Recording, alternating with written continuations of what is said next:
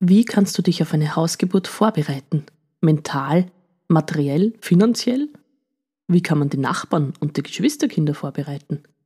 Und was kann dir beim Einstimmen auf die Geburt helfen? Das erfährst du alles in dieser Folge. Vorbereitung auf eine Hausgeburt. Zu Hause geboren. Der Podcast von Hebamme Margarete Warner.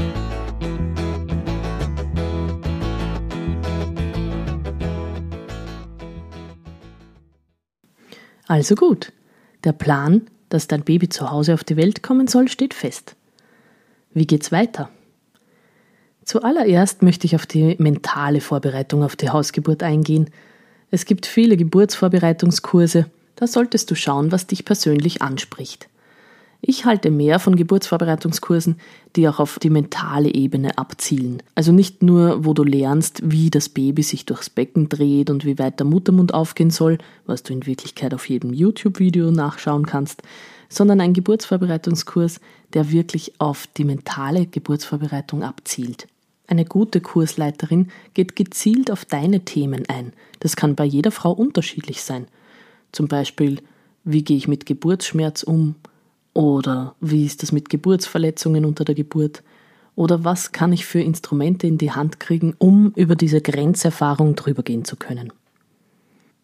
Gute Geburtsvorbereitungskurse erkennst du daran, dass sie viele Konzepte vereinen. Viele Elemente sind aus dem Hypnobirthing übernommen, vieles aus dem Mentalcoaching.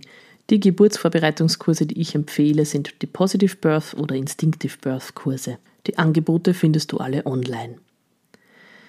Was ich auch mache mit meinen Frauen in der Schwangerschaft, ist der Aufklärungsbogen zur Hausgeburt. Da geht es um die Kompetenzen der Hebamme, wann werden Hausgeburten verlegt, wie ist da der Ablauf und wie kann man sich auch auf eine Verlegung vorbereiten.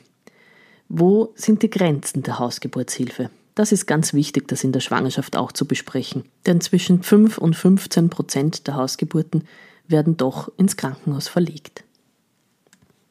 Ganz oft in der schwangeren Vorsorge werde ich gefragt, wie denn das mit den Nachbarn ist. Manche bereiten ihre Nachbarn auch auf die bevorstehende Hausgeburt vor, aber viele machen das gerade in Wien, wo es einfach sehr viele Nachbarn gibt, auch nicht. Es empfiehlt sich, ein Türschild anzufertigen, das man draußen vor die Tür hängen kann, wo drauf steht, hier findet eine Geburt statt. Falls sich irgendjemand gestört fühlt, keine Sorge, es ist zeitlich begrenzt und unter professioneller Aufsicht. Wie bereitet man die Geschwisterkinder auf die Geburt vor? Manche Geschwisterkinder wollen ja auch gerne dabei sein. Das ist bei der Hausgeburt kein Problem. Besprich das aber bitte unbedingt auch mit deiner Hebamme. Viele Kinder muss man aber speziell vorbereiten auf die Hausgeburt. Ganz so ins kalte Wasser schmeißen würde ich sie nicht. Es gibt viele gute Bilderbücher, wo auch schon Hausgeburten drinnen vorkommen, und mit manchen Kindern kann man sich auch schon Videos anschauen. Von der Sendung mit der Maus gibt es zum Beispiel ein sehr gutes Video über die Geburt, wo auch eine Hausgeburt vorkommt. Ich habe bei ganz vielen Geburten die Geschwisterkinder dabei, in jedem Alter. Und je kleiner sie sind, desto unbedarfter sind sie da dabei. Kinder gehen mit Geburt viel lockerer um als wir Erwachsene, ähnlich wie mit dem Thema Tod. Ratsam ist es aber trotzdem immer noch eine Bezugsperson zusätzlich bei der Geburt dabei zu haben, damit das Kind noch neben dem Papa eine weitere Ansprechperson hat. Kommen wir zur materiellen Vorbereitung für die Geburt. Das klingt ein bisschen nach der finanziellen Vorbereitung der Geburt. Da ist es wichtig, dass du das alles im Vorfeld mit deiner Hebamme besprichst. Die Hebamme wird dir erklären, wie viel Geld du von der gesetzlichen Krankenkasse refundiert bekommst. Für viele Frauen ist die Hausgeburt jedoch eine Luxusleistung und dann kann man doch auch kreativ werden. Ich habe zum Beispiel einmal eine Frau betreut, die hat ein Ratespiel mit der Verwandtschaft gemacht, so eine Art Lotterie. Jeder musste raten, wann das Baby auf die Welt kommt und für 5 Euro Einsatz konnte man in den Lostopf.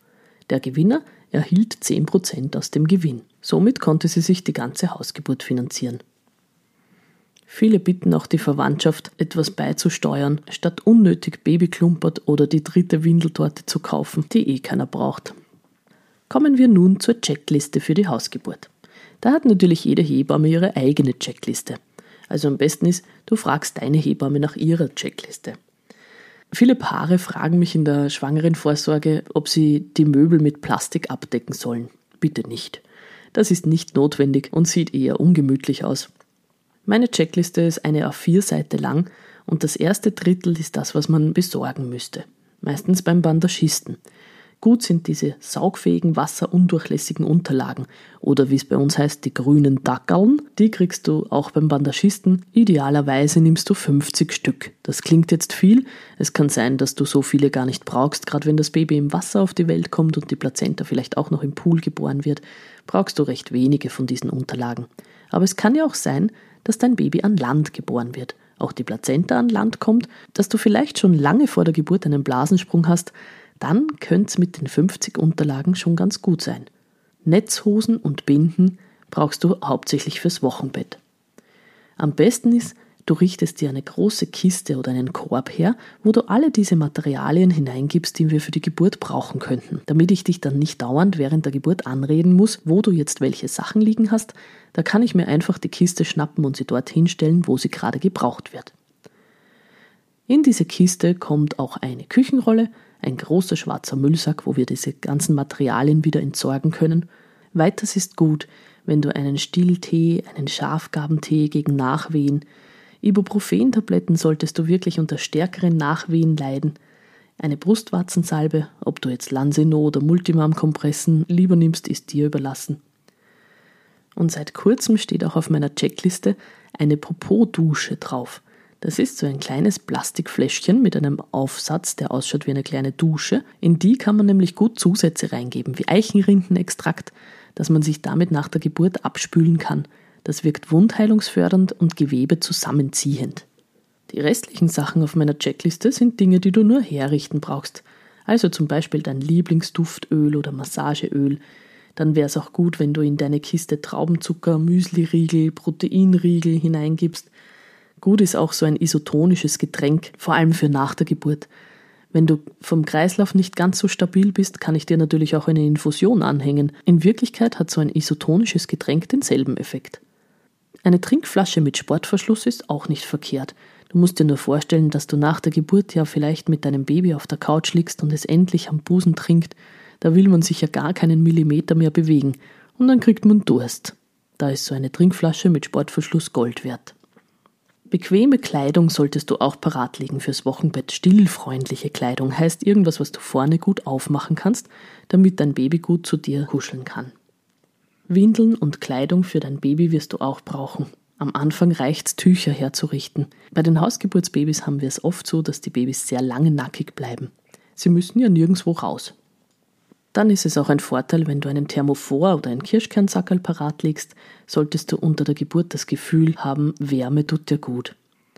Ein Kübel bzw. ein Eimer ist auch ganz ratsam in der Nähe zu haben, falls du dich übergeben musst unter der Geburt. Das geht oft so schnell, dass dann keine Zeit ist für in welchem Kellerabteil ist er nochmal? Gut ist, wenn der griffbereit steht. Ein Coolpack solltest du auch im Gefrierfach haben. Das ist sowieso gut, wenn man Kinder hat. Aber bei Geburt hilft es, wenn deine Schamlippen von der Geburt geschwollen sind und du hast eine Geburtsverletzung, die ich nähen muss, dann kann man diese Schwellung vorab ein bisschen kühlen, damit man nicht in das geschwollene Gewebe hineinnäht. Weiters ist das Coolpack auch eine erste Hilfemaßnahme bei Blutungen. Solltest du stärker bluten nach der Geburt, gibt es natürlich auch viele andere Medikamente, aber ein Coolpack auf den Bauch ist oft viel effektiver. Dann steht noch Honig auf meiner Checkliste. Da wundern sich viele drüber. Aber Honig ist sehr wundheilungsfördernd. Das kann man gut auf so Abschürfungen auf den Schamlippen geben. Abschürfungen näht man nicht, kann man auch gar nicht nähen. Die verheilen auch in der Regel sehr gut alleine. Aber damit es nicht so brennt beim Hahnlassen, kann man Honig drüber geben. Wenn du Fotos haben willst unter der Geburt, wäre es gut, wenn du die Fotokamera aufgeladen oder mit frischen Batterien versehen hast. Oder wir machen einfach Fotos mit unseren Handys. Eine Liste an Notfallnummern und mit eurer Adresse gut sichtbar irgendwo im Raum aufhängen, ist auch eine gute Idee. Das ist auch Teil meines Aufklärungsbogens, den ich mit den Frauen durchgehe. Bereitlegen solltest du für nach der Geburt deinen Mutter-Kind-Pass, dass ich mich dort eintragen kann. Wenn du Resus negativ bist, solltest du ein Rezept bzw. gleich die Impfung im Kühlschrank haben, damit du die Resus-Prophylaxe von mir bei Bedarf erhalten kannst. Je nachdem, was du mit deiner Plazenta machen möchtest, brauchst du da das zugehörige Material. Ein Tiefkühlsackerl, wenn du sie einfrieren willst, oder eine Leinwand und Farben, wenn du einen Plazentadruck haben willst. Was man mit der Plazenta alles machen kann, werde ich in einer anderen Folge erzählen.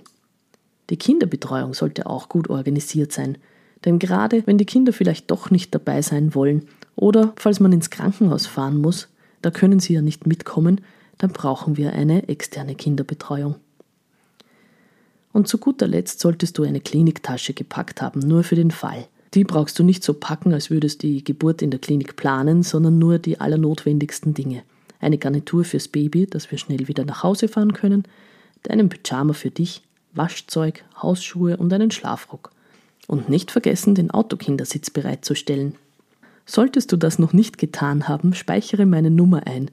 Und zwar am besten unter Hebamme, denn im Stress fällt einem meistens mein Name nicht mehr ein und die entsprechende Vertretung, die ich mit dir vereinbart habe, solltest du dir auch einspeichern.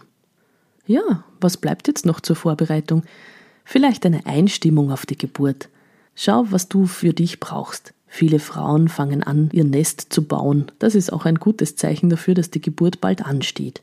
Man möchte alles an seinem Platz haben, alles sortiert, das Babygewand gewaschen. Aber manchmal ist es ganz gut, wenn man sich wirklich auf die Geburt besinnt und schaut, was man da braucht. Für manche ist es ein besonderes Licht oder Düfte oder Musik. Erstell dir ruhig deine eigene Playlist mit Musik, die du gerne hörst. Überleg dir, ob du bestimmte Kerzen haben möchtest für die Geburt.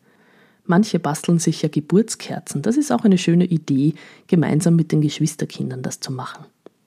In welchem Raum die Geburt stattfinden wird, das wird man vorher nicht wissen können. Viele glauben ja, die Babys kommen alle im Schlafzimmer auf die Welt. Das ist natürlich Quatsch. Wir haben kaum Geburten im Bett. Die meisten Babys kommen im Wohnzimmer auf die Welt oder im Badezimmer in der Badewanne.